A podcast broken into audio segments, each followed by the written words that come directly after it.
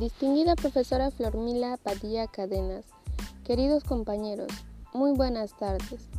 Quien les habla es la alumna Sonalí Miriel Hidalgo Rodríguez, en mi calidad de estudiante de la prestigiosa institución educativa general Juan Velasco Alvarado de Santa Elena Norte del tercer grado A de secundaria.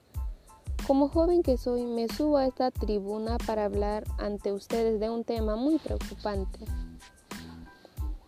Y como decía la frase, la tierra no es una herencia de nuestros padres, sino un préstamo de nuestros hijos. Solo cuando el último árbol haya sido cortado, solo cuando el último río haya sido secado, solo cuando el último animal haya sido cazado, solo cuando el último monte haya sido destrozado, nos daremos cuenta de que el dinero no se puede comer.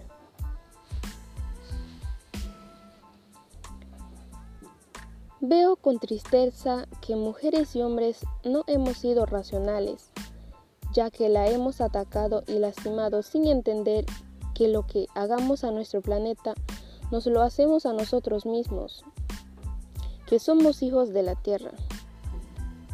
Esa necesidad del Homo sapiens de autodestruirse.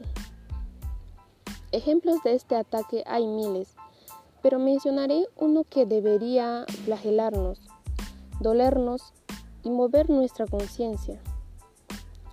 Este caso es el río Lerma, el cual ha desempeñado un papel fundamental en la vida de quienes lo han acompañado, los que fueron antes y los que somos ahora.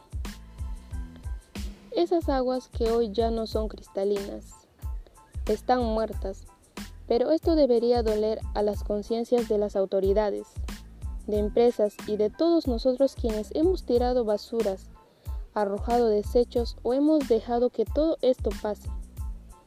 Hoy ese líquido vital que alimenta la existencia se agota.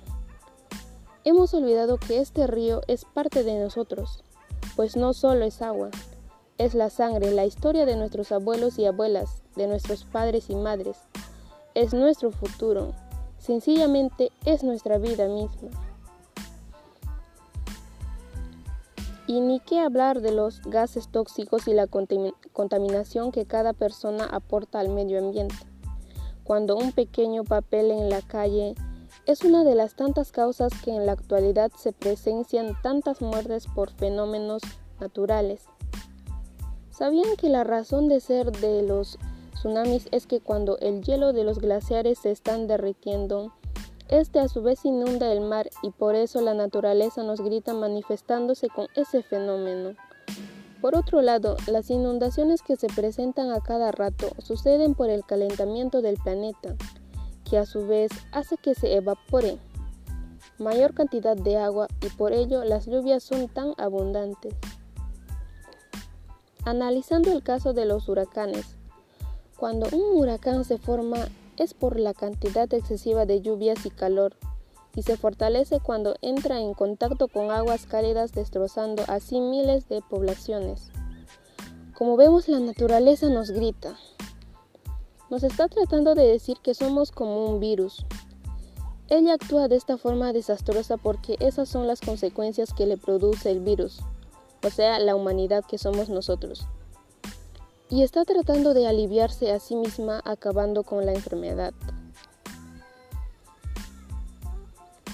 En pocas décadas, estará en juego la vida de millones de especies, incluida la especie humana.